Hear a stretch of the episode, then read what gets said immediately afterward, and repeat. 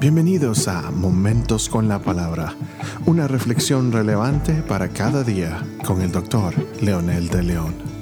Saludos amigos y amigas, aquí estamos nuevamente con un episodio más de Momentos con la Palabra.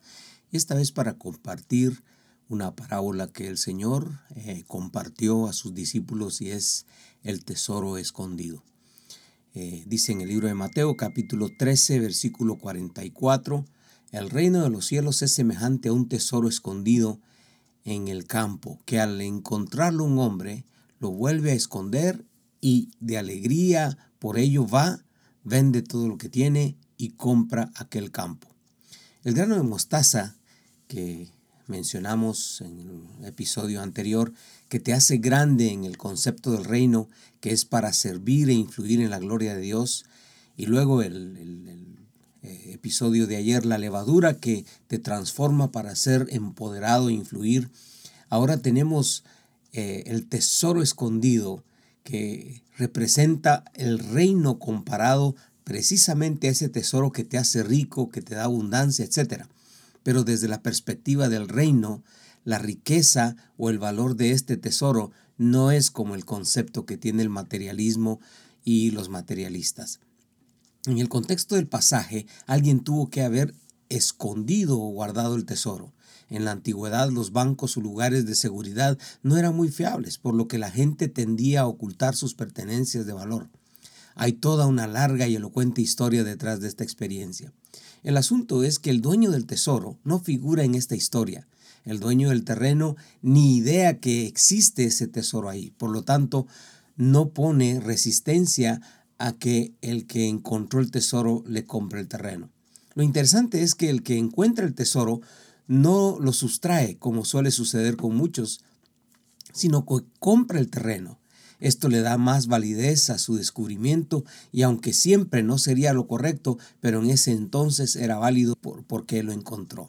Entonces, el hacerlo legal para que todos supieran que él estaba haciendo lo correcto, compró el terreno. Una vez más, Jesús compara al reino de los cielos con un tesoro escondido. Interesantemente, pero el tema central no es el tesoro necesariamente, sino lo que va a su alrededor. Entonces, este era un buen trabajador. Lo relevante aquí es que en ese proceso encuentra el tesoro. El énfasis de esta siguiente eh, parábola es la acción del hombre. Dice que lo vuelve a esconder está feliz por el hallazgo y esto lo motiva a vender todo lo que tiene y compra el campo. Por supuesto, esto tiene connotaciones interesantes.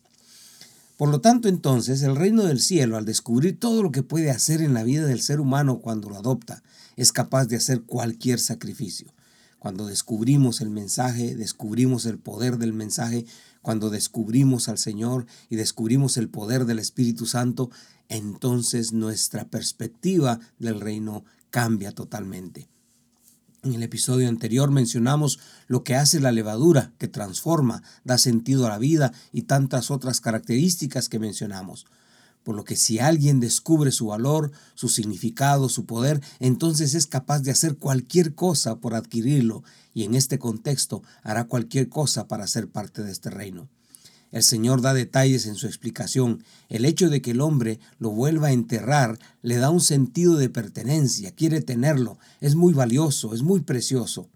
Lo poderoso de todo es que cada persona en el mundo puede encontrar este tesoro y tenerlo, personalmente hacerlo suyo como un valor que agrega a su vida, que le da sentido a su vida, que le da poder, que le da pertenencia, abundancia y mucho más. El otro detalle es que el hombre vende todo lo que tiene. ¡Wow! Es muy claro lo que el Señor está explicando. ¿Qué puede tener más valor sobre la vida? Este tesoro no solo le, devuelve su dignidad, pero transforma, le da sentido a su vida, le da eh, un sentido de pertenencia, algo que él posee, algo que tiene que es de mucho valor vuelves a tener razón de vivir y descubres que la abundancia no depende de las cantidades que tienes, sino de la forma que lo administras y la forma en que lo disfrutas. ¿Hay algo más sobre la tierra que valga más que tu familia, que tu gozo, que tu paz? Pero dados en esencia, no de forma superficial como lo que ofrece el materialismo hoy, la falsa felicidad del ultrahumanismo de, de querer ser un Dios. Nadie puede entender esta parábola si no sabe lo que vale un tesoro. Nadie puede entender que es un verdadero tesoro si no conoce el reino de Dios. Hoy, ese tesoro sigue siendo una realidad para todos. Vengan, desentiérrenlo, contémplenlo, disfrútenlo y verán que nada ni nadie vale más que ser parte de ese glorioso reino.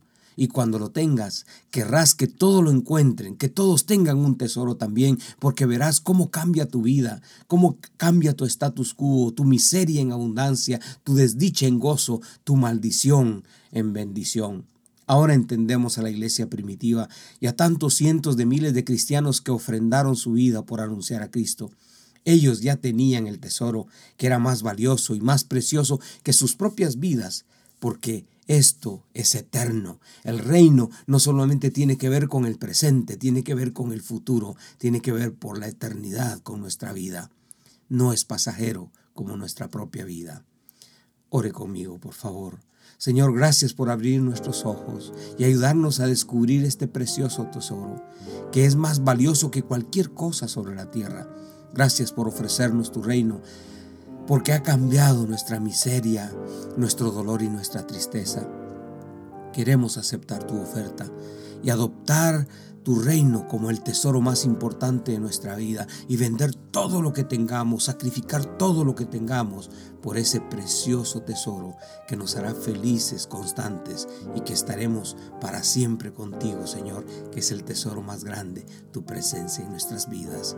En el nombre precioso de Jesús oramos. Amén.